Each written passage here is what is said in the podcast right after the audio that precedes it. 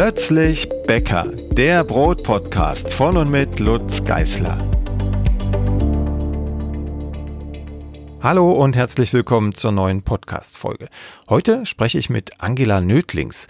Sie ist dabei, eine professionelle Bäckerin zu werden und zwar in Irland, ganz ohne Meisterzwang. Das heißt, sie kann uns erzählen, wie es ist, in einem Land zu leben und als Bäckerin zu arbeiten, in dem es fast keine Vorgaben aus dem Handwerk gibt.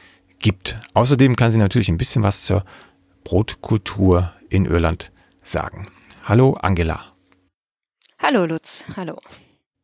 Du hast mir vor ein paar Tagen eine E-Mail geschrieben. Da ging es gar nicht darum, dass du irgendwo in Irland Brot bäckst, äh, aber du hast es nebenbei erwähnt und dann bin ich gleich darauf angesprungen, weil ja eigentlich im Podcast über den Quereinstieg ins Bäckerhandwerk bislang nur deutsche Hobbybäcker, Schrägstrich Profibäcker zu Wort gekommen sind, also mit der Innenansicht in einem Land, in dem es Meisterpflicht gibt, den Meisterzwang gibt. Jetzt fand ich es ganz spannend, dich mal ans Mikrofon zu holen, um zu hören, wie das in Irland, also in einem Land ohne Meisterzwang, funktioniert, ob es da bestimmte Gegebenheiten gibt, vor denen hier alle Angst haben, zumindest die Institutionen, oder ob das trotzdem läuft, ob man trotzdem ähm, Brot essen kann, ohne gleich umzufallen, zum Beispiel. Ja, das läuft. ähm, deshalb deshalb äh, vielleicht, um, um reinzukommen, die erste Frage, äh, was hat dich nach Irland getrieben und wie bist du zum Brotbacken gekommen? Ähm, das könnten wir ganz kurz fassen, das Gespräch, in dem ich die Frage beantworte. Einfach, ich bin, eigentlich gibt es rheinisches Schwarzbrot jetzt in Irland wegen den Boomtown Rats. Die waren früher meine Lieblingsband, als ich Teenager war in Aachen, in Gallenkirchen bei Aachen. Und ähm, äh, ich habe dann irgendwann Bob Geldofs Autobiografie gelesen und mich hat sehr dafür interessiert, äh, weil der so über Dublin herzog. Und ich fand das sehr interessant und dachte, da muss ich mal hin. Und ähm, bin dann erst in Urlaub gewesen und dann 1992, 93 als Au-pair-Mädchen zurück nach Dublin äh, für ein Jahr. Und das war ein total super Jahr. Das war, als Dublin noch sehr klein war. Und ähm, ja, und als ich als das Jahr vorbei war dann, ähm, habe ich gedacht, nee, ich muss aber hier wieder hin. Es war immer noch nicht genug. Und ähm, habe dann, nachdem ich Sozialpädagogik studiert habe in Aachen, ähm, habe ich äh, mich auf eine Stelle beworben und ähm, auf eine Anerkennungsjahrstelle und bin damit dann nach Belly the Hop, das ist in West Cork, ähm, da bin ich dann gelandet, äh, weil mir da ein Angebot gemacht wurde von einem deutschen ähm, von der deutschen Stelle. Jetzt lebe ich seit 1997 in, erst in West Cork und jetzt in äh, Cork City, ähm, also im Süden äh, Irlands. Und ähm, habe damals dann so in den ähm, mit End 90er Jahren, als ich dann nach Bellydorp gezogen bin, habe ich auf einmal sehr, sehr das Sauerteigbrot vermisst. Ähm, ich war damals verwöhnt, meine Mutter hat immer Sauerteigbrot gebacken. Ähm, bei uns zu Hause war das einfach so mhm. gang und gäbe. Und äh, in Irland gab es damals äh, nur so labbriges Toastbrot und äh, im Bioladen schon mal auch Sauerteigbrot. Das war dann aber sehr fest und ohne Salz oder ganz wenig Salz. Und ähm, ich habe mich dann sehr gesehnt nach dem deutschen Sauerteigbrot. Und dann habe ich gedacht, naja, da muss ich eben mein eigenes machen. Ähm, so fing das eigentlich alles an. Ähm, und, und äh, nochmal noch mal zur hm. zeitlichen Einordnung, wie lange ist das ja. jetzt her? Wann hast du dein erstes Brot gebacken in Irland? Äh, das, ich nehme an, das war 1997 oder 1998. Mhm. Wie, wie ging es dann weiter? Du hast es gebacken. Ich vermute, weil das so der klassische Weg ist, äh, da sind dann auch andere auf den Geschmack gekommen, oder? Äh, damals noch nicht. Damals habe ich das eigentlich nur für mich selbst gebacken. Ähm, und die, äh, das, ich hatte, glaube ich, ein Rezept von meiner Mutter damals. Ähm, damals war auch das Internet gerade erst im Anfang. Ähm, also ich glaube nicht, dass ich da irgendwelche Inter Internetrezepte schon gefunden habe. Ähm, ich nehme an, meine Mutter hat mir ihr Rezept einfach mitgegeben. Ich weiß es aber nicht mehr. Und ich weiß wohl, sie hat mir ihr Schwarzbrotrezept gegeben. Das habe ich damals auch schon gemacht. Und habe das aber eigentlich immer nur, immer all die Jahre hinweg zwei Brote für mich selber gebacken. Manchmal was eingefroren und manchmal ein paar Scheiben einem Freund gegeben oder einer Freundin. Und ähm, aber eigentlich immer nur für mich selber. Und das waren damals halt diese Brote. Ähm, auf den bin ich dann auch auf dieser Machweise bin ich dann 20 Jahre stehen geblieben. Das waren ziemlich feste Brote, äh, viel mit Kneten und äh, eben viel mit Roggen. Und das ist immer noch weiter meine Vorliebe. Aber jetzt auch vor kurzer Zeit habe ich, bin ich dann erst eben auf die neueren Weisen vom Brotbacken, ähm, aufs Brotbacken gekommen. Ähm, aber damals war das so. Ich bin dann auch ziemlich, habe dann über die nächsten 20 Jahre ziemlich meistens so die gleichen Rezepte gebacken. Bei denen bin ich geblieben. Mhm. Aber immer privat. Also du hast es immer privat. nicht verkauft ja. oder so, sondern hast immer nur für dich gebacken. Immer privat. Es gab eine Ärztin, die bei mir im Krankenhaus gearbeitet hat, äh, die sich sehr für Roggenbrot interessiert hat. Die hat mir schon mal ein, zwei Brote abgekauft, aber das war's. Mhm. Wie kam es denn dann zur, ja, zur Umkehr des, des Privaten, also quasi zum professionellen Backen oder zur Idee, das Brot auch zu verkaufen? Hast du gedacht, da könnte eine Nachfrage sein und hast es angeboten oder hast du gemerkt, oder wollen alle irgendwie mein Brot und äh, ich muss irgendwas tun? Nee, gar nicht. Also es war ganz, ganz ein ganz bestimmter Tag. Ähm, der, das kam, du, dein Blog heißt ja plötzlich Bäcker, ne? Mhm. Ähm, bei mir ist es vielleicht noch plötzlicher geschehen. die, ähm, das kam, das war, glaube ich, die Woche, an, in der ich 20 Jahre, ich habe dann als Kunsttherapie, äh, äh, ich, ich bin Kunsttherapeutin in der Psychiatrie und hatte mein 20-jähriges Jubiläum und bin ziemlich unzufrieden mit den Arbeitsbedingungen da weiterhin und äh, ziemlich frustriert und ähm, habe irgendwie konnte abends nicht einschlafen. Das war Anfang Juli diese äh, letzten Jahres 2021 und ähm, habe dann irgendwie meine normale Podcast, die ich abends schon mal zum Einschlafen höre, äh, die nervte mich irgendwie ein bisschen und dann dachte ich, ach guck mal, sonst äh, hörst du dir eine andere Podcast an und habe dann einfach Sauerteig, äh, Sourdough eingegeben und dann bin ich auf die The Sourdough Podcast gestiegen von, wie heißt er noch? Ähm, Mike Hilburn heißt er. Ähm, und ich weiß nicht, wie viele Episoden der hat, aber der hat sehr viele Episoden. Und ich habe mir dann einfach eine x-beliebige einfach mal angeklickt. Ich hatte gedacht, dass ich einschlafen wollte, weil es war schon sehr spät. Und ähm, er fing dann an, sich zu unterhalten. Ich glaube, mit dem Erfinder von dem, von der, von dem Challenger ähm, äh, Gusseisentopf. Mhm. Ähm, und die unterhielten sich über Rofco auch, über den Rofco-Ofen. Und ich hörte zum ersten Mal ein weiteres absolutes Zauberwort für mich, äh, Mikrobäckerei, also Microbakery. Mhm. Das war alles in Englisch. Und ähm, ich, äh, ich konnte überhaupt nicht mehr einschlafen. Ich bin ganz wach geworden sofort. Und äh, äh, ich hatte beide Wörter noch nie gehört. Und ähm, ich war ganz hello. Und ähm, ich wollte unbedingt mehr wissen darüber.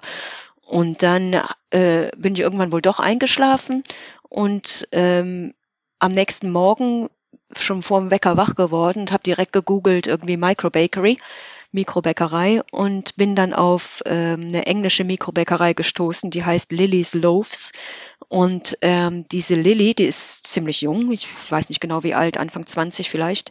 Und die wirkte sehr gelassen und ruhig und sehr zufrieden, so wie sie einem die Mikrobäckerei zeigte und wie sie hat so Videos, äh, wie man ihr beim Backen zugucken kann, beim Falten von den Broten, beim Formen und alles und Besprühen des Ofens. Und äh, sie machte das halt sehr anschaulich, wie sowas möglich ist. Und ich habe nur gemerkt in mir drin, oh, das will ich auch unbedingt machen das ist was. Oh mein Gott, wenn sie das kann, das will ich auch.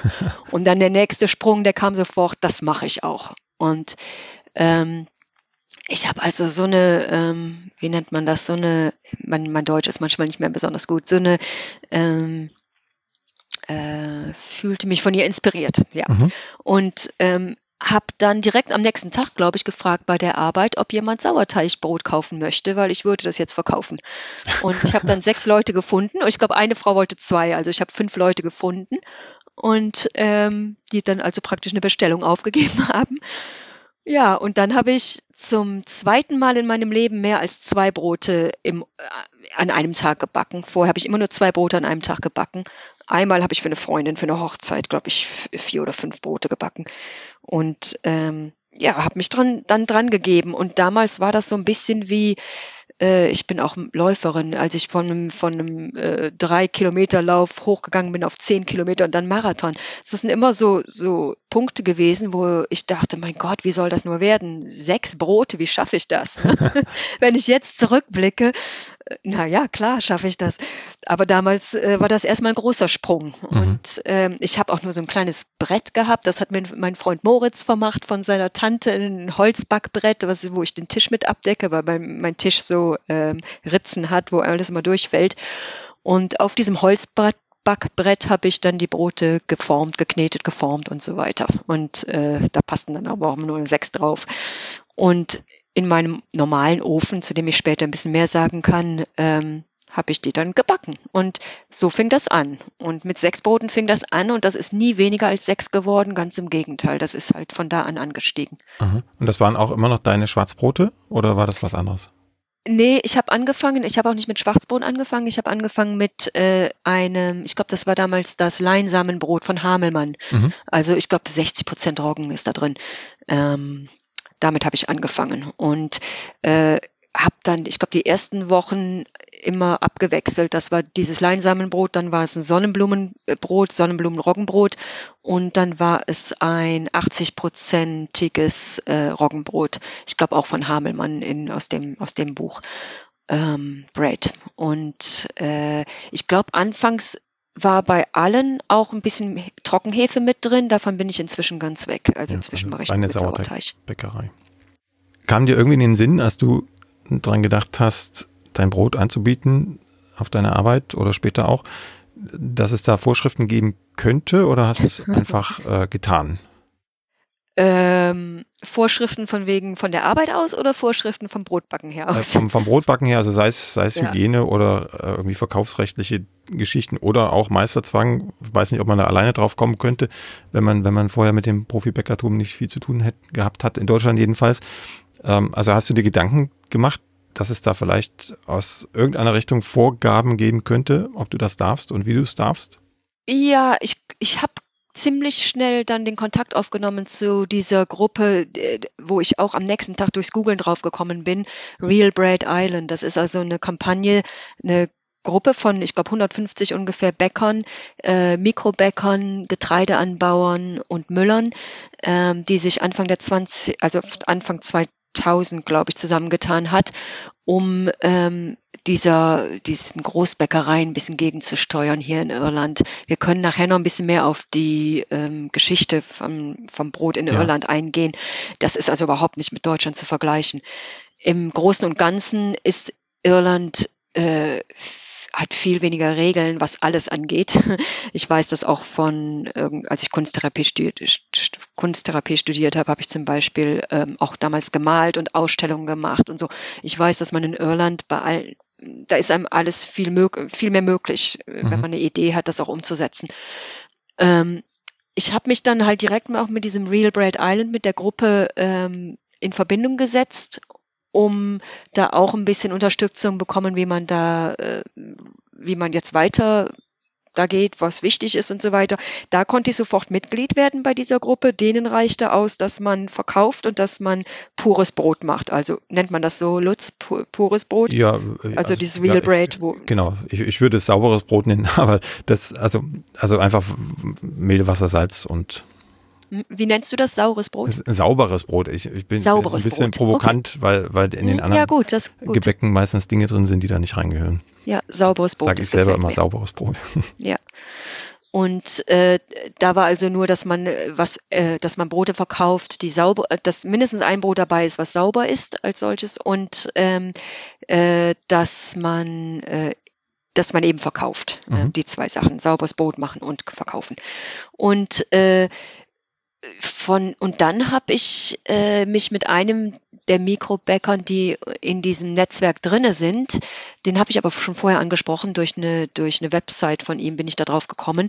Äh, den habe ich kontaktiert, weil der auch einen Rofco hatte und der war sehr nett. Tom Wolsch heißt der, der äh, seine äh, Mikrobäckerei heißt The Lighthouse Bakery und ähm, der war sehr nett und hat mir, hat mich eingeladen, mir das gezeigt, sein Setup, wie der so backt, äh, zweimal die Woche. Ich glaube, der macht ungefähr 100 Brote ähm, an jedem Backtag. Mhm. Und das hat sowas von geholfen, weil dann konnte ich mir das äh, viel besser vorstellen, was man noch braucht für, für Platz und für Geräte und mit Mixer und ohne Mixer und so weiter.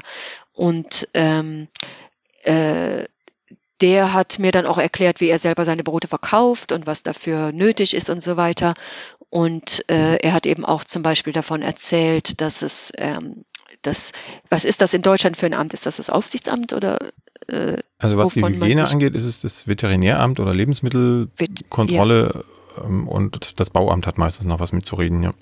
Okay, also die Lebensmittelkontrolle, die gibt es, das Amt gibt es ja auch und da, da habe ich mich dann auch direkt in Verbindung mitgesetzt und ähm, die Frau war sehr nett, die kam dann ein paar Wochen später, ähm, als ich sie dann eingeladen habe, sich das anzugucken äh, kam die hier vorbei und hat sich das angeguckt. Ich musste vorher einen Kurs machen im Internet.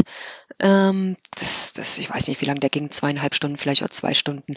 Äh, da habe ich großartig viel nicht Neues dazugelernt. Das war alles ziemlich logisch, äh, was die Hygiene angeht. Mhm. Ähm, und ich musste auch nur die erste Stufe dieses Kurses machen. Ich, ich kenne andere Mikrobäcker hier in Irland, je nachdem, in welchem Bezirk man wohnt und welchen Inspekteur man hat, Inspektor man hat.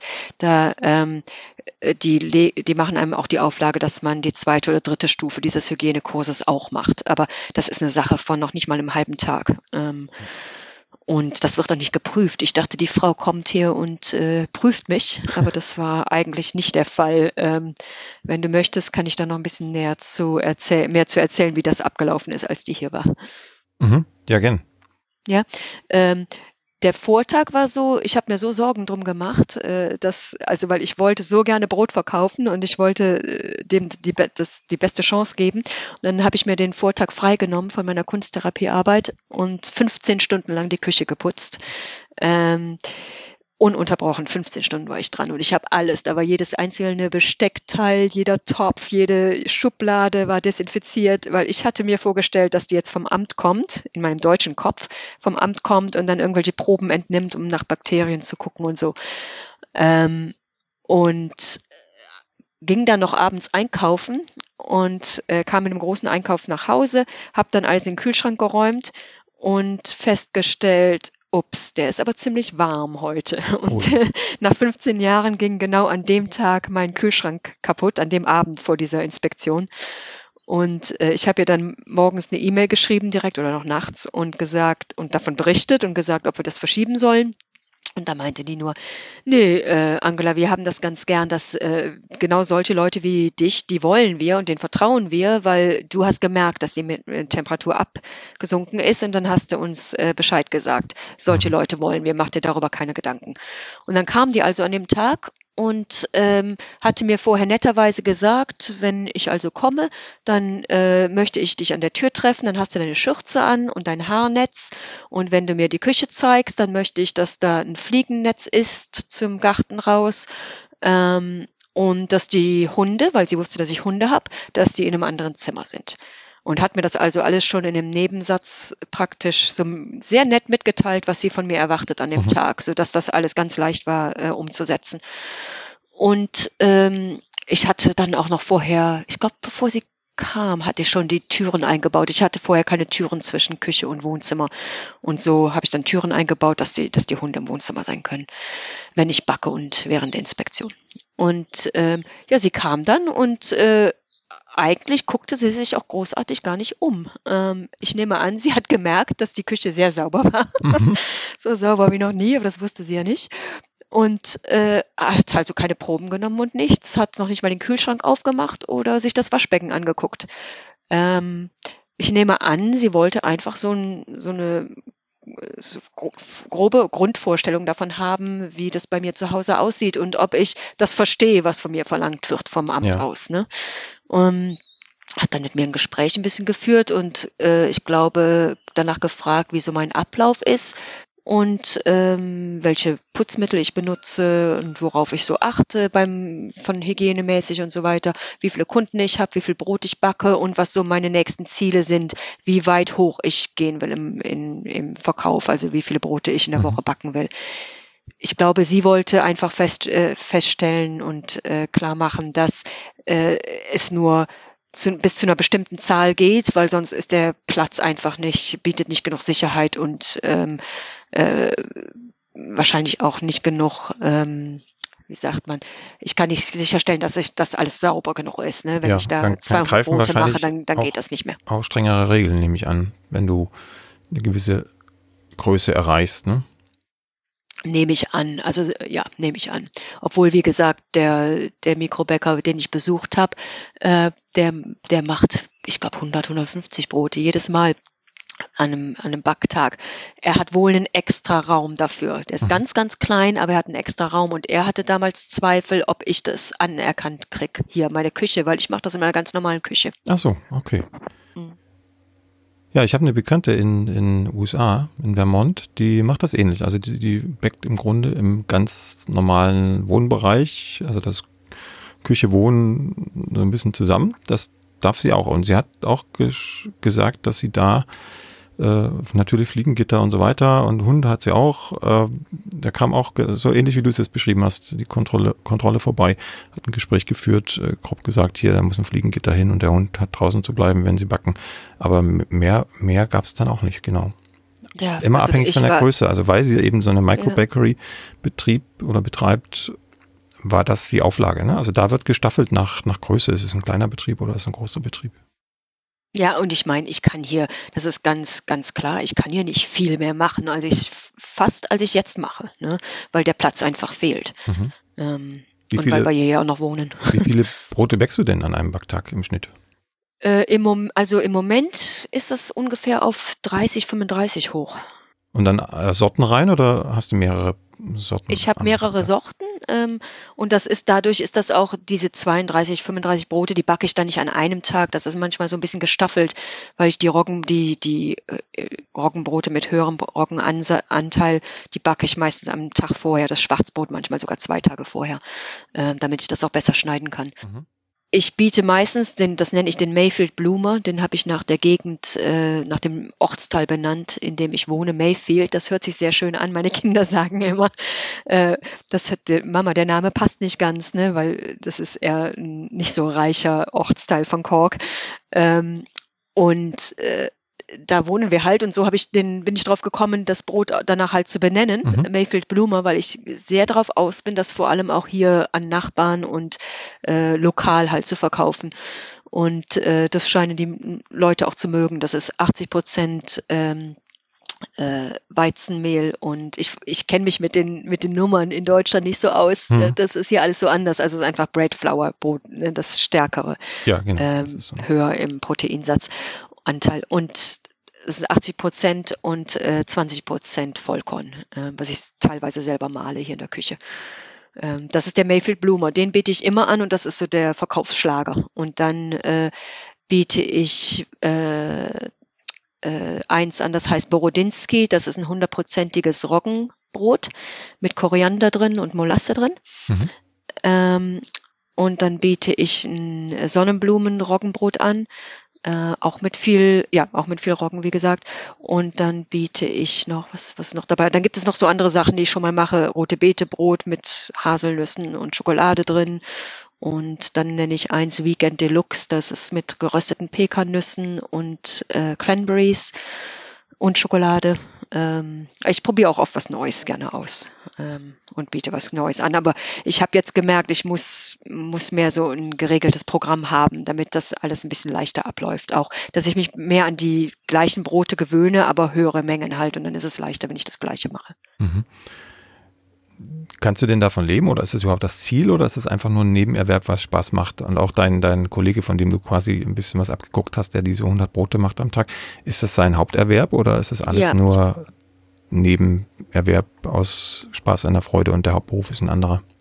Nee, äh, bei ihm ist das so viel ich weiß Haupterwerb. Ähm, das ist möglich, das machen hier einige. Also wir haben eben auch dieses durch dieses Real Bread Island Network haben wir äh, jetzt noch eine Untergruppe gegründet für Mikrobäcker speziell, weil in diesem Network gibt es auch ganz große Bäckereien und äh, äh, Tartinen in Dublin, die zum Beispiel, äh, ich weiß nicht, wie viele tausend Brote am Tag backen. Mhm. Ähm, aber da weiß ich, dass da vor allem einige Frauen bei sind, viele Frauen, die das als Haupterwerb betreiben und da, dann auch äh, auf Märkten verkaufen. Das wird hier viel gemacht, das ist auch möglich. Ähm, das sind so kleine hm, Wochenmärkte, Farmers Market heißt das hier.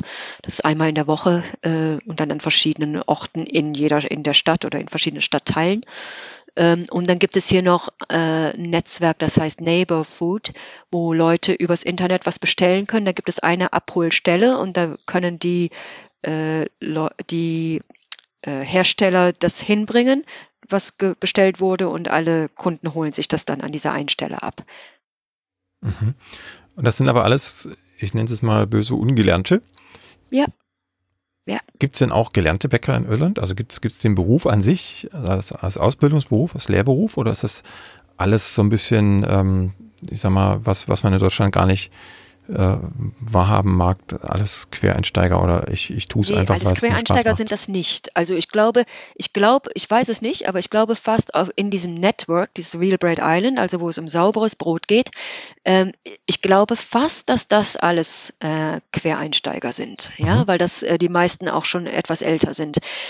Ähm, ob es den Beruf, Beruf Bäcker gibt, das weiß ich im Moment gar nicht. Ich habe mir ein bisschen Informationen eingeholt ähm, bei Joe Fitzmaurice. Das ist der Besitzer von ähm, einer Bäckerei, die heißt Riot Rye äh, in Kilkenny hier in Irland. Der war Mitbegründer dieses, dieser Gruppe Real Bread Island und der äh, hat mir geholfen, da mir ein paar Fragen zu beantworten über die äh, Brotgeschichte und das Bäcker-Dasein äh, und so weiter in Irland.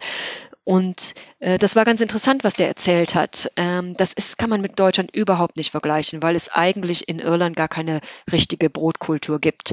Und das hat halt historische Gründe, weil ähm, äh, hier die, die ärmeren Leute vor, vor der großen Hungersnot haben die ärmeren Leute hier, also vor 1850, haben die, ich glaube, mit Hafer und mit, ähm, mit äh, Vollkornweizen äh, schon auch mit, äh, also das versäuert und damit äh, gebacken, aber das waren dann halt irgendwie sehr feste irgendwie Backwaren, die dann mhm. haupt, hauptsächlich der Ernährung dienten und das, das eben den Hunger zu löschen und den Hunger zu stillen. Und ähm, in den Städten, glaube ich, gab es auch, hat er erzählt, gab es auch damals äh, schon Hefe, die von der Bierherstellung, glaube ich, äh, ab, äh, also mhm. äh, darauf konnten die Leute zugreifen. Und aber das war nur in den reicheren Haushalten und in Dublin, äh, noch nicht mal wahrscheinlich in den anderen Städten. Und damit wurde halt auch gebacken. Aber die ärmeren Leute hatten immer nur äh, halt Haferflocken und äh, Vollkorn und Roggen auch ähm, da. Aber das waren keine wirklichen Brote, die gebacken wurden. Und dann hat er erzählt, dass ähm, 1830 wurde Natron wohl erfunden, um 1830 rum, und das kam oder kam zu dieser Zeit nach Irland. Und das ist dann ganz spannend, weil das hat den ärmeren Leuten hier, was fast ganz Irland war, ähm, das Brotbacken ermöglicht. Die haben halt mit Natron dann das äh, Irish Soda Bread gebacken. Das kennt man in Deutschland doch, denke ich, auch, oder? Ja, ist ein Begriff, genau. Ja, also wo einfach nur äh, Vollkornmehl genommen wird, Salz und Natron und das wird kurz gemischt und ach und Buttermilch kurz gemischt und in den Ofen rein. Das ist also nichts mit Gehen, nichts mit Kneten. Ähm, das kommt dann direkt in den Ofen rein. Und das äh, war halt für die für die große Bevölkerung, die meiste, den Hauptteil der Bevölkerung Irlands damals sehr wichtig, weil sie sich damit ernähren konnten äh, und schnell Brot herstellen konnten. Mhm. Und vor allem in der Hungersnot hier, äh, 1850er Jahre, äh, war das sehr, sehr wichtig, weil eben dann auch keine, es keine Kartoffeln mehr gab und so haben sich viele Leute äh, zu helfen gewusst damit. Ähm, und dadurch, das ist mir dann auch erst durch das Gespräch bewusst geworden, weil ich weiß, dass viele Familien hier sehr auf dieses Sodabrot, ähm, Sodabread schwören und auch ihr eigenes Familiengeheimnis, äh, Familienrez geheime Familienrezepte haben und äh, und denen das sehr wichtig ist. Das habe ich immer gemerkt. Und jetzt ist mir erst bewusst geworden, warum. Ne? Das, weil da auch einfach das, da hängen die Emotionen hinter, ne? während ja. der Hungersnot, dass sich so die Leute äh, zu helfen mussten. Weil auch später, äh, als, als Leute, äh, als die Menschen sich wieder äh, Mehl mahlen konnten mit Mahlsteinen und ein bisschen Getreide, was sie selber hatten, mussten die das meiste Getreide eben an die Großgrundbesitzer abgeben. Und England hat irgendwann, soviel ich weiß, auch die Mahlsteine verboten, Aha. sodass sich die Iren überhaupt gar kein Brot, gar kein, gar kein Getreide mehr mahlen konnten. Ne? Ähm, und also ich glaube, irgendwie haben sie es dann noch geschafft, äh, Sodabrot her, Brot herzustellen, aber äh, dass da geschichtlich sehr viel dran hängt und emotional sehr, sehr viel dran hängt, das war mir so in dem Sinne gar nicht bewusst. Und so, glaube ich, lässt die Bevölkerung als Ganzes äh, nur schwer von dem Sodabrot langsam los, ne, weil da eben, weil das so eine Wichtigkeit hatte. Mhm. Hast du einen Eindruck davon, ob sich das auf die jüngere Generation auch noch abpaust oder ist da sozusagen die Tür offen für die äh, Brotkultur außerhalb von Irland. Also die Älteren kann ich mir vorstellen, das ja. ist ja in Deutschland nicht anders. Die Älteren hängen dann immer noch sehr an den alten, alten Themen, also auch alten Speisen. Ich kenne das von meinen Großeltern selber. Ähm, die Jugend macht es dann meistens ja ein bisschen anders. Ja, das ändert sich, glaube ich, jetzt gerade. Ja, das, das ist schon da. Die Offenheit ist schon da. Und das ist so ein bisschen äh, äh, das ist ja gerade wie ein Boom mit dem Sauerteig. Ähm, und das hat der, der Joe Fitzmaurice mir eben weiter auch erzählt, dass, ähm, lass mal eben gucken, ich habe mir ein paar Notizen gemacht. Ähm, er sagte, dass äh, ach so, 19, um die 1950, so um diese Zeit rum, äh, war es wohl so, dass der äh, Getreideanbau sich hier in Irland auch verändert hat und der Bio, der biologische Anbau ausgestorben ist. Und ähm, dann konnte Achso, es konnte weiterhin Weizen angebaut werden mit ungefähr 10,5 Prozent Protein. Und der eignete sich halt weiter für Sodabrot, aber nicht für andere Brote. Ne? Das konnte also nicht gut mit irischem Weizen hergestellt werden. Äh, und dadurch war damals, äh, konnte sich das irgendwie auch noch nicht großartig öffnen. Und dann 1970, 19, 1980 rum äh, kamen, äh, fingen so die ersten Bioläden an in Deutsch, in, in Irland. Und die wurden teilweise beliefert von Deutschen und Österreichern mit ähm, Sauerteigbroten, aber die waren halt damals, nehme ich an, so wie meine ersten Brote, ziemlich fest und halt mit wenig Salz und so. Und es ging halt mehr um Gesundheit als auch um ja. Geschmack oder Aussehen und sowas. Ähm, und er hat dann berichtet, er scheint also der absolute Vorreiter gewesen zu sein, dieser Joe Fitz, äh, Fitzmaurice. Er erzählte dann, dass 1990 äh, kamen die ersten leichteren Sauerteigbrote nach Irland durch einen bestimmten Koch, den nannte er, den kenne ich selber nicht, Johnny Cook heißt er, der ist in Dublin, glaube ich, ähm, hat ein Restaurant und der brachte ähm, äh, einen Bäcker, glaube ich, aus Kalifornien mit oder der stellte einen Bäcker ein, der eben aus Kalifornien Sauerteig-Brotrezepte äh, mitbrachte und die angefangen hat in Dublin zu backen. Und ähm, der Joe Fitzmaurice selber, dem hat auch ein vegetarisches Restaurant gehört oder gehört ihm noch. Und er fing dann auch an durch mit dem La Brea Buch, das war auch mein allererstes Buch von der Nancy Silverstone. Mhm. mhm. Ähm, damit hat er angefangen, äh, mit diesen Rezepten hatte er selber auch angefangen, der Joe, und, hat das für sein Restaurant gebacken. Und ähm, der, das ist eine ganz spannende Geschichte. Er hat jetzt in Kilkenny, lebt er in einer Eco-Village, nennt er das, ähm, äh, wo er für die für die Nähe, also für die Nachbarn, für die Gemeinde backt er Brot. Das ist seine Arbeit in dieser Eco-Village. Und er hat aber auch eine Brotschule und da habe ich auch irgendwann einen Kurs mitgemacht Anfang des Jahres. Ähm, aber er legt eben viel Wert auch auf, ähm, auf Erziehung und die Brotkultur voranzutreiben und ähm, dass Leute mehr Vollkorn essen in Irland und so. Mhm. Ich war heute mal kurz auf dieser Real Bread mhm. Website. Mhm. Da sind ja allerhand, allerhand Bäcker unterwegs. Das habe ich, habe mich gewundert, ne? Für, für Irland. Mhm. Das verbindet man jetzt nicht unbedingt mit Handwerksbäckereien, die so im klassischen Stile, also westeuropäischer, westamerikanischer ähm, Bäckereikultur stehen. Aber das sieht mhm. sehr, so, also sieht sehr danach aus, als wäre da viel von, von Amerika aus den USA rübergeschwappt ja. nach Irland. Also ich, ich muss sagen, ähm, auch Lutz, ich wusste damals, ich habe halt mit den mit Hamelmann, was waren noch meine Bücher, äh, Hamelmann, äh, Nancy Silverstone und Peter Reinhardt hatte ich damals mhm. angefangen, Brote zu backen. Und selbst die waren an, also Ende 90er Jahre, Anfang 2000, die waren schon alle noch ziemlich fest, also diese Brote. Ne?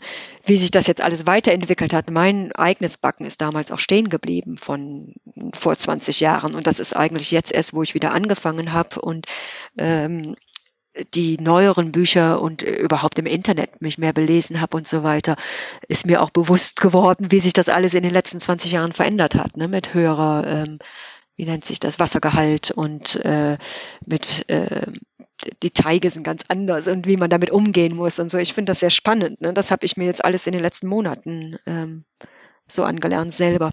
Mhm. Aber nochmal mit zu dieser Real Braid Gruppe zurück. Ich glaube, die, die Bäcker, die man auf dieser Webpage sieht, das sind auch praktisch alle Bäcker. so. Also die, die richtig gut Brot backen und gutes Brot backen, die sind in dem Netzwerk mit drin.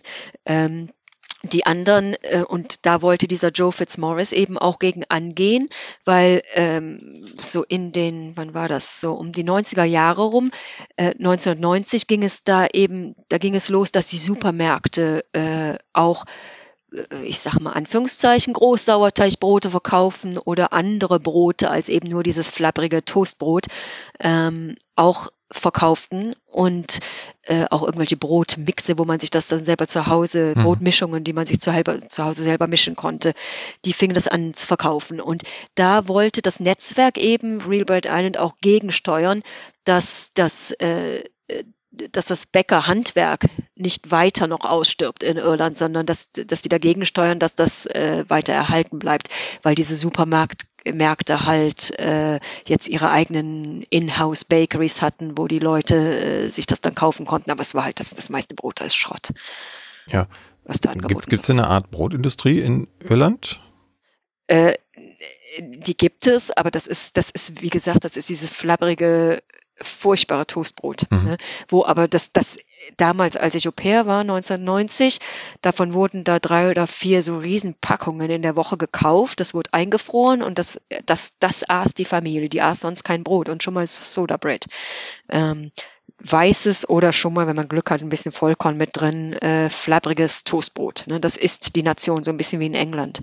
Ja. Ähm, und ähm, dieses äh, überhaupt das Sauerteigbrot angeboten wird, das ist erst in den letzten, ja, in den letzten 20 Jahren oder so, 20, 30 Jahren höchstens. Mhm.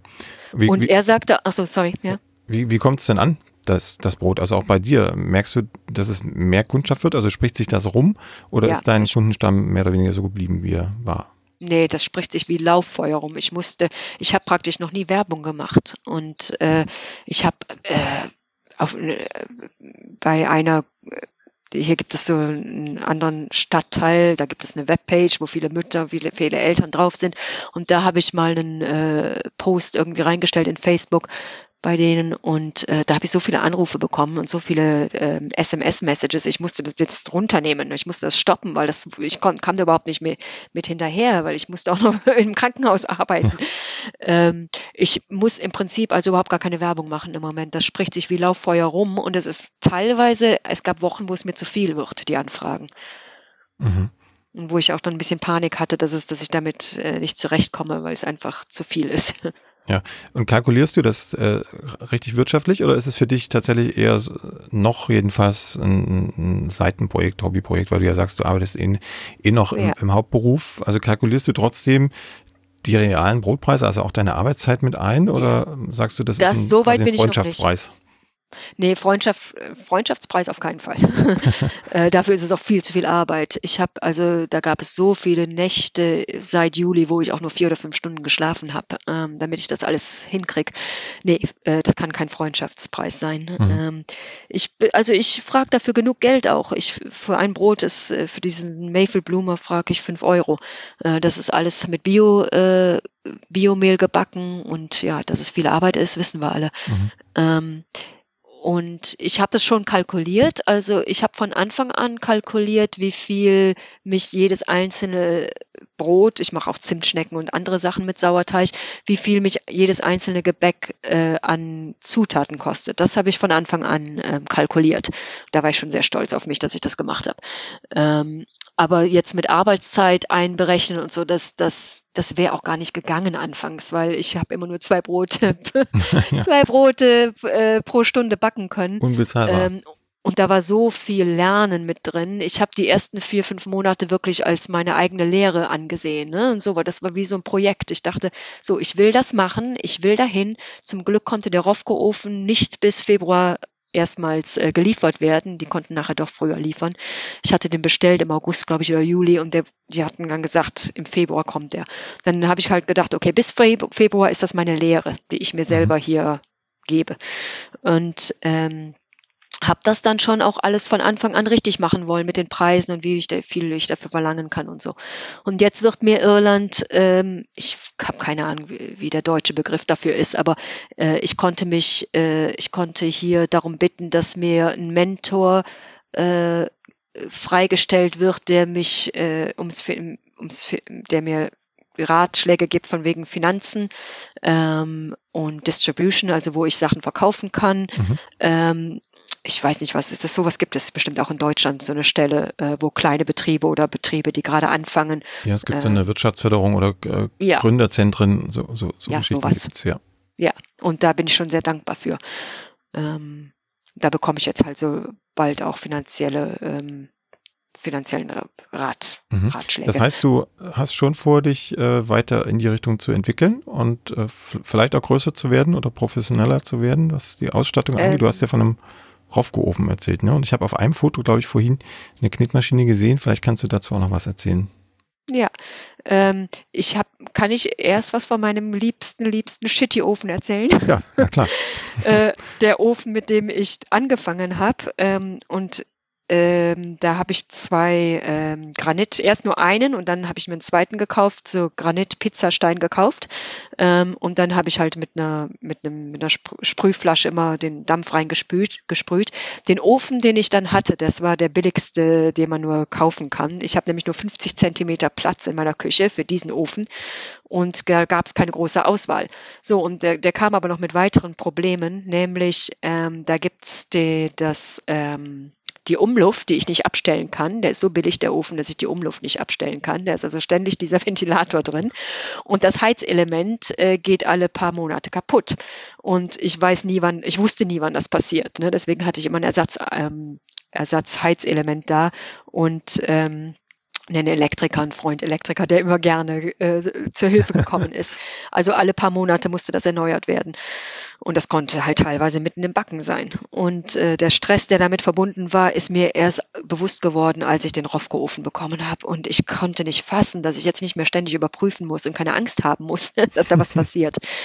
Ähm, und wegen dieser Umluft, die ich nicht abstellen konnte, musste ich die Brote auch immer wieder neu, neu einschneiden oben, weil das ging immer wieder zu. Der Dampf blieb nicht drin. Und ich habe alle möglichen Weisen, Arten probiert, da den Dampf reinzukriegen und drin zu belassen und so. Aber ich habe, glaube ich, das rausgeholt, was ich rausholen konnte aus diesem Ofen. Und am Ende waren die Brote ganz okay.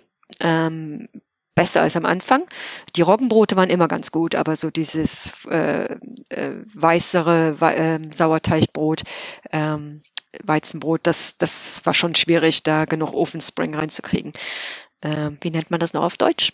Ofentrieb heißt es. Ofentrieb. Genau. Und ähm, ja, und dann ähm, habe ich durch Crowdfunding, Kickstarter, habe ich, äh, haben mir meine Kunden und Freunde haben mir beim Beschaffen des Rofco-Ofens geholfen.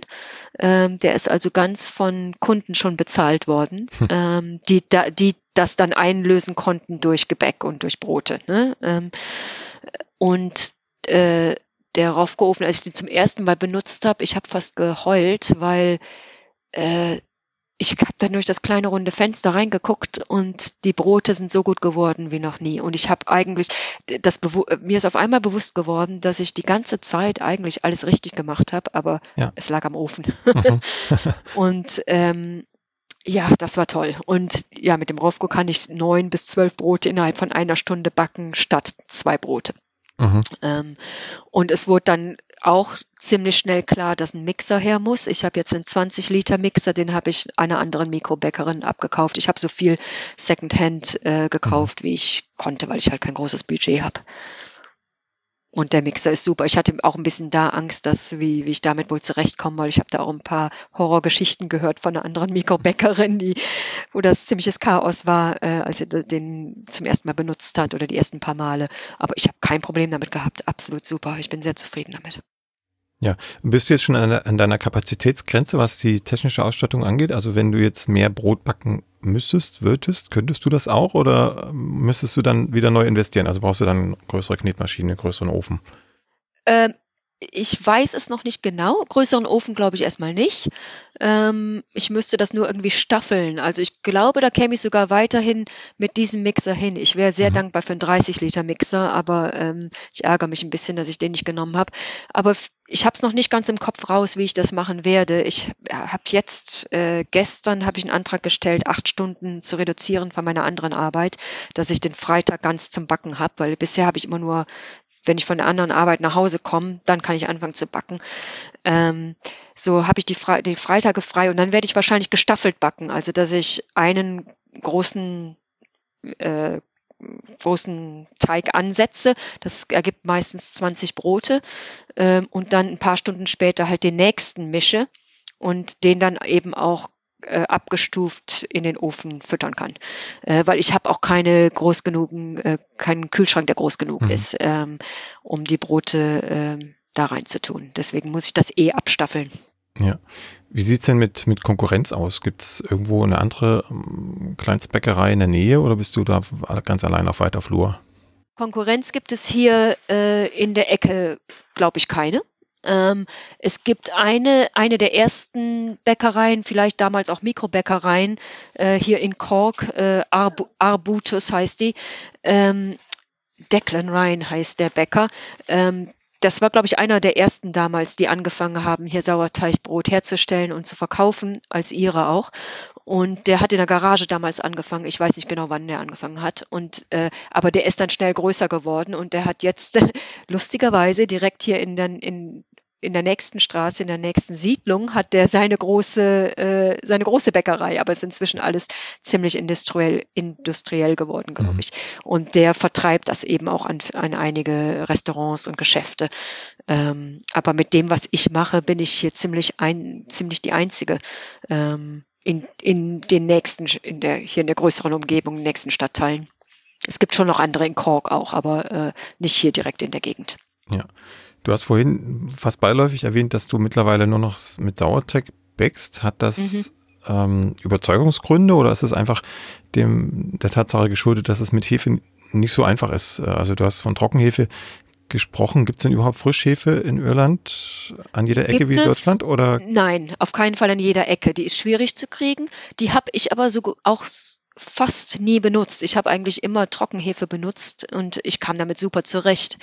Ähm, aber als ich dann äh, eben Real Bread Island auch äh, beigetreten bin, ähm, ich habe mich dann mit mehreren Leuten da unterhalten in der Gruppe und äh, die haben mich äh, ermutigt, das auch ohne Hefe zu machen, äh, ohne Beigabe von Trockenhefe. Und weil ich habe ja eh immer nur Sauerteigbrote gebacken, aber ja. dann halt mit ein bisschen Beigabe von Hefe. Und ich habe die weggelassen und dadurch halt den Teig länger geführt. Und das klappt. Also äh, ich bin da sehr froh drum.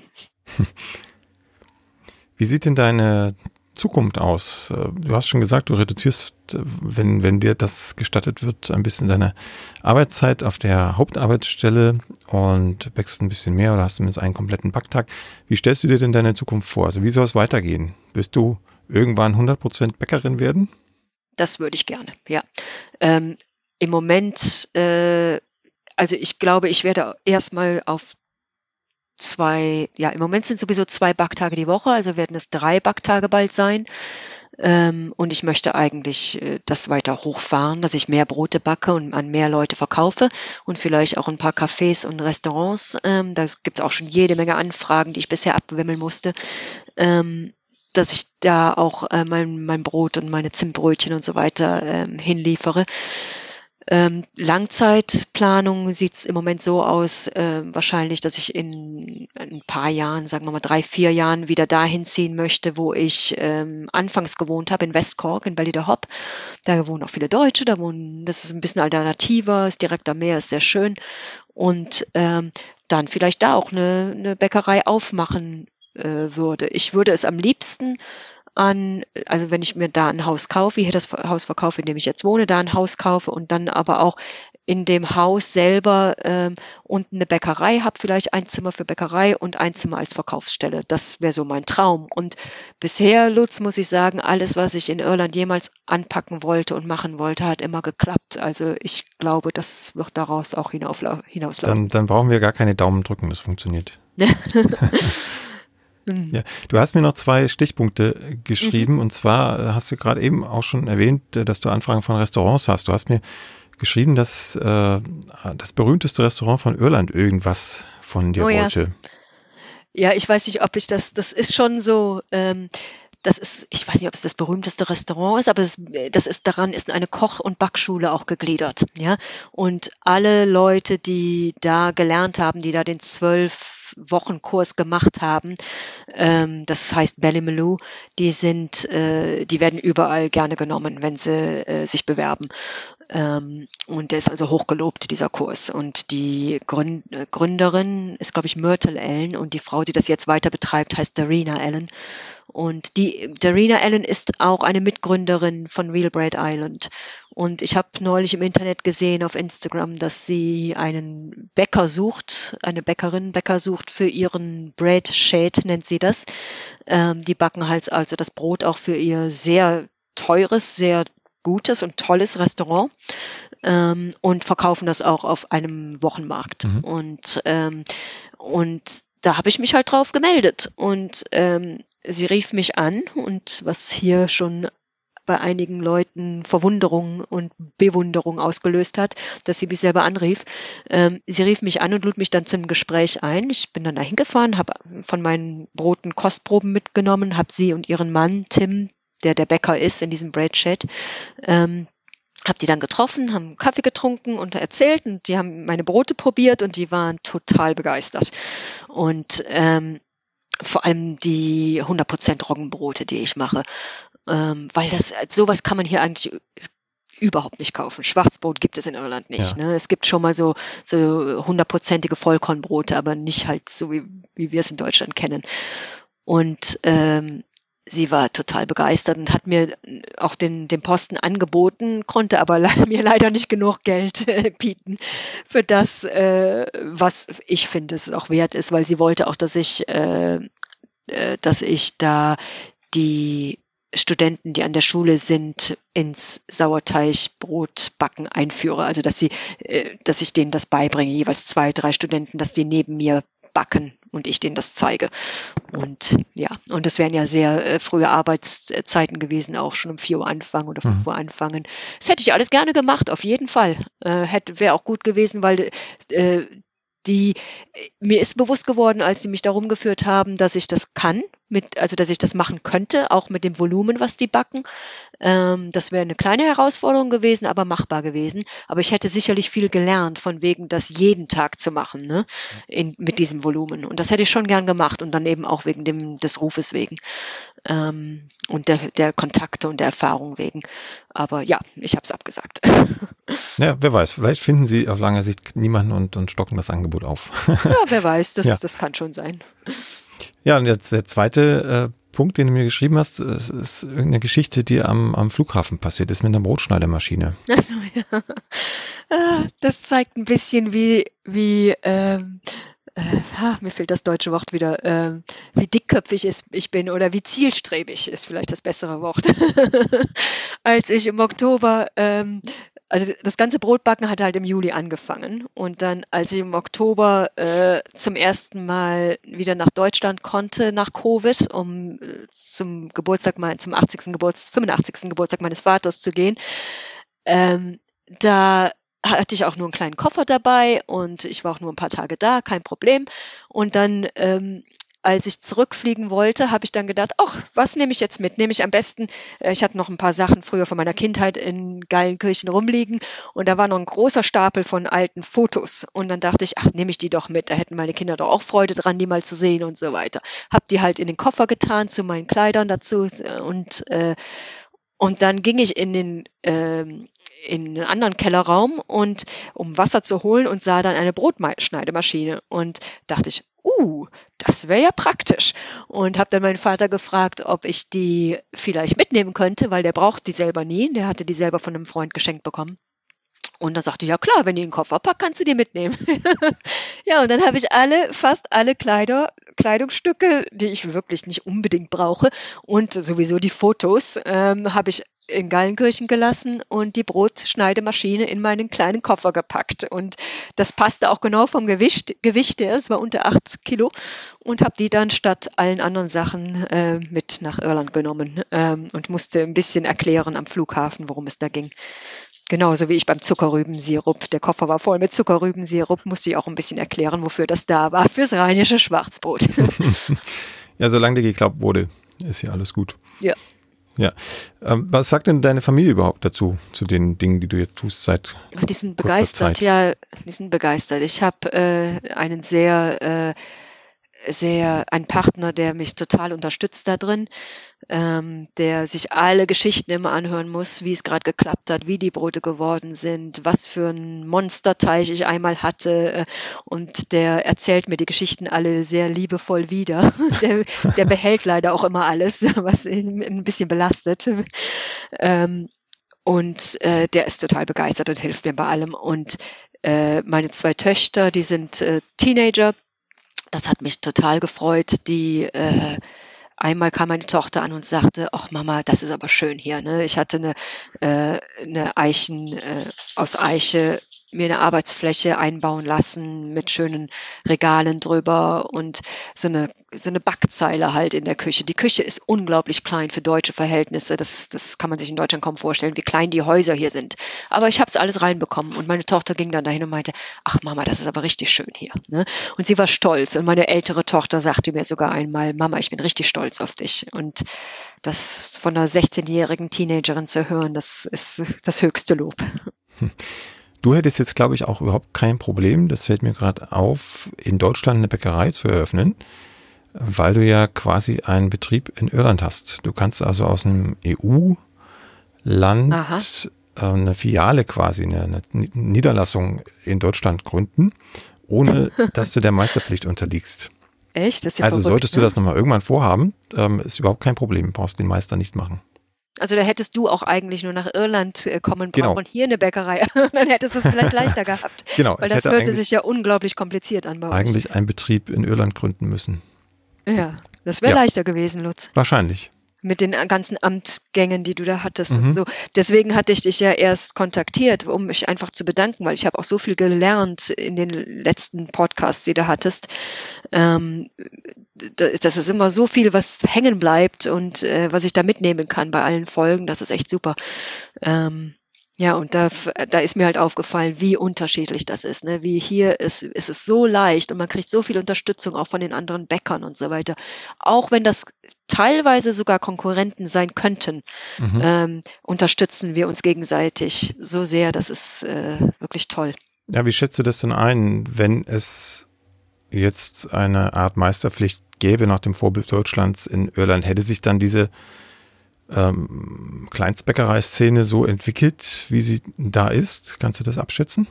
Ich glaube schon, dass die Leute das äh, mitmachen würden, auch das dann zu lernen. Das denke ich schon, weil wer es liebt, der liebt es. Der tut auch alles wie ich. Ich habe, ich wie gesagt, ich habe teilweise nur vier Stunden in der Nacht geschlafen. Ich hätte den, ich hätte die Prüfung auch auch gemacht. Ne? Ob es, ob ich es für gut heißen kann, weiß ich nicht. Ähm, aber ich habe ja bei deinen letzten Gästen auch mitgehört. Ne? Da denke ich auch teilweise, äh, als der der letzte Gast erzählt hat von wegen, ähm, dass der Sauerteig praktisch überhaupt nicht behandelt wurde in, mhm. der, in der ganzen in der ganzen Ausbildungszeit. Ähm, also da hätte ich dann auch keine Lust zu, ne? weil das ist schon das Gebiet, auf das ich mich spezialisieren möchte. Mhm. Das ist dann auch traurig.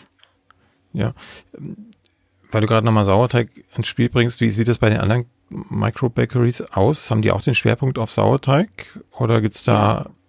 Ja. Auch die, die, die Mischung, also gibt es da auch Hefe, Hefegebäcke? Ah, es gibt auch Mischungen, glaube ich, ein paar, aber ich glaube schon, dass die, ich weiß, kann es nicht genau sagen, ich weiß es nicht genau weiß, aber ich glaube schon, dass der Schwerpunkt auf, äh, auf Sauerteig liegt. Ähm, das kommt so mit dem Gebiet mit, glaube ich, auch dass man es eben auf diesen Märkten ver verkauft und so, das ist was Neues, das ist was, was die Leute im Moment wollen. Ähm, das ist alternativ zu dem, was es eben im Geschäft auch gibt, weil in die, die Bäckereien in den Geschäften haben ja auch Hefebrote. Ne? Mhm. Wer weiß, was da sonst noch alles drin ist, aber es sind auch Hefebrote. Ähm, Und ich glaube, um sich davon auch abzusetzen, ähm, da legen die Leute schon Wert drauf, dass es dann auch wirklich sauberer Sauerteig ist. Ja. Die Mikrobäcker. Mhm. Mhm. Ja. Und es gibt viele Leute in Irland, ganz viele Leute, obwohl das in Deutschland ja, glaube ich, auch gestiegen ist, die, die Zahl der, der Menschen, die äh, Brot äh, nicht gut verdauen können, nicht gut mhm, vertragen können. Ja. Als ich Kind war, wusste ich von sowas nicht. Ist, als, erst, als ich nach Irland zog, habe ich zum ersten Mal jemanden getroffen, der äh, kein Weizen vertragen kann. Mhm. Ähm, und ich habe irgendwann mal eine Theorie gehört, dass es sogar am Sodabrot liegen kann. Ja, es kann durchaus sein, weil, also wenn du sagst und mit, mit Soda-Backpulver kann, kann man einfach keine Zeit in, das, in den Teig reinbekommen, weil sonst das CO2 schon weg ist, bevor man überhaupt ja. angefangen hat, das Ganze in den Ofen zu schieben. Also insofern ist es ja ein schnell gebackenes Brot, schnell hergestelltes. Brot, in dem überhaupt keine Zeit bleibt, erst recht, wenn es Vollkornmehl ist, die ganzen Stoffe, die wir nicht vertragen oder nicht gut vertragen, abzubauen. Deshalb ähm, müsste man eigentlich, wenn man die Philosophie weiterführen möchte, trotz Soda müsste man eigentlich erst den Teig herstellen ohne Soda und dann kurz vorm Backen, also nach einer ja, langen Ruhezeit, kurz vorm Backen, ähm, das Natron zugeben. Dann wäre es verträglicher. Und noch eine Sache, was mir noch einfällt, auch zu dem, äh, von wegen, ob die auch Hefebrote machen und so. Diese Mikrobäckereien, also viele machen das von zu Hause. Es gibt andere Mikrobäckereien, die auch ein kleines Ladenlokal haben. Und wenn die so ein Ladenlokal haben, dann äh, nehmen die auch oft äh, zum Beispiel Marmeladen von jemandem, äh, von einer anderen Person, die sie verkaufen will, oder aus der Umgebung, halt Produkte aus der Umgebung. Ne? Ähm, mhm. Kaffee, der frisch geröstet wird von jemand, äh, äh, Biogemüse von einem Bauern. Äh, das, also das finde ich auch ganz schön. Ne? Das ist so ein bisschen wie als, als ich Kind war, wo es an jeder Ecke eine Bäckerei gab und wo das so ein bisschen auch ein, eine Möglichkeit gab, andere Leute zu treffen an dem Tag, wo man die Brötchen holen ging und so. Ne? Das, hm. das ist ja inzwischen äh, alles anders geworden. Ähm, vielleicht noch eine Frage zum Abschluss. Wie ja. schätzt du das ein, diese Szene der, der Kleinstbäckereien und äh, das Publikum, was da hingeht? Ist das eine, eine, Minderheit, also auch von, von der Kundschaft her, die besonders Wert legt auf gutes Brot? Oder ist das eine ganz mh, hm, ja, also wahrscheinlich keine Mehrheit der Bevölkerung, aber doch eine erquickliche Menge an Leuten, die das wertschätzt. Mhm. Ja, ist schon eine Minderheit und ich, äh, die ist klar, die brauchen auch äh, das Geld dafür, es zu, sich leisten zu können. Ne? Mhm. Obwohl ich sage manchmal, sage ich, äh, eins meiner Brote ist billiger als ein äh, Pint Guinness, wenn man den hier trinken geht in der Kneipe, ne? Und es hält länger. ähm, es ist schon eine Minderheit, ähm, auch aber äh, es ändert sich. Also es ist schon eine Bewegung dahin, glaube ich, dass es mehr normaler wird und auch äh, zum Beispiel, wie gesagt, in dem Vorort von Cork, wo ich wohne, in dem Ortsteil von Cork, da ist es nicht die Leute sind nicht besonders reich, aber ich habe auch zum Beispiel Nachbarn. Ich habe einen, der ist, glaube ich, 18 Jahre, der Junge, der, äh, der kommt, die, die Eltern holen sich das nicht, der Junge holt sich das. Ne? Der mhm. hat es einmal probiert, dem schmeckt das, der holt es sich jetzt jede Woche ab. Ähm, und es gibt halt in den, äh, es gibt viele Leute, Familien, vor allem auch mit kleineren Kindern, die schon auch Wert drauf legen auf Bio und auf diese Wochenmärkte gehen und so. Und das, das ist so die Kundschaft, denke ich, äh, meistens, die zu den Mikrobäckereien auch gehen. Ja, und die werden ja vor allem, wenn sie so jung sind, nicht, nicht äh, aussterben im, im übertragenen Sinne, meine ich zumindest, sondern die Philosophie wird sich erhalten, auch wenn die Kinder dann größer sind. Ja, hoffentlich. Und ich muss sagen, also das, ich sag mal, 80 Prozent der Leute, die sich einmal hier ein Brot bestellt haben und abgeholt haben, die kommen wieder. Ähm, und das ist bei den anderen Kollegen, den anderen Mikrobäckern wohl genauso. Diese Kunden sind sehr, sehr treu. Sehr schön, Angela. Dann ist deine Zukunft ja gesichert. Ich, Von der Kunsttherapie weg. Ich drücke dir trotzdem die Daumen, auch wenn es wahrscheinlich nicht nötig ist, dass es gut weitergeht und dass du dann deinen Nebenjob zum Hauptjob äh, wandeln kannst die nächsten Jahre und vielleicht dann auch am Meer wächst in drei, vier, fünf Jahren. Ja, das wäre schön. Vielen Dank. Und mein Ziel, aber eher aus geologischer Sicht, ist tatsächlich auch nochmal irgendwann nach Irland zu kommen. Dann kommst du mich aber Dann besuchen. Dann komme ich dich auf jeden Fall besuchen. Gut. ja, hab schönen Dank und frohes Backen. Ja, vielen Dank, Lutz. Die nächste Folge von Plötzlich Bäcker, dem Brot-Podcast, gibt es ganz bestimmt. Wenn du bis dahin meine Arbeit am Blog oder für diesen Podcast unterstützen möchtest, dann klicke dich auf plötzblog.de slash unterstützen. Vielen Dank.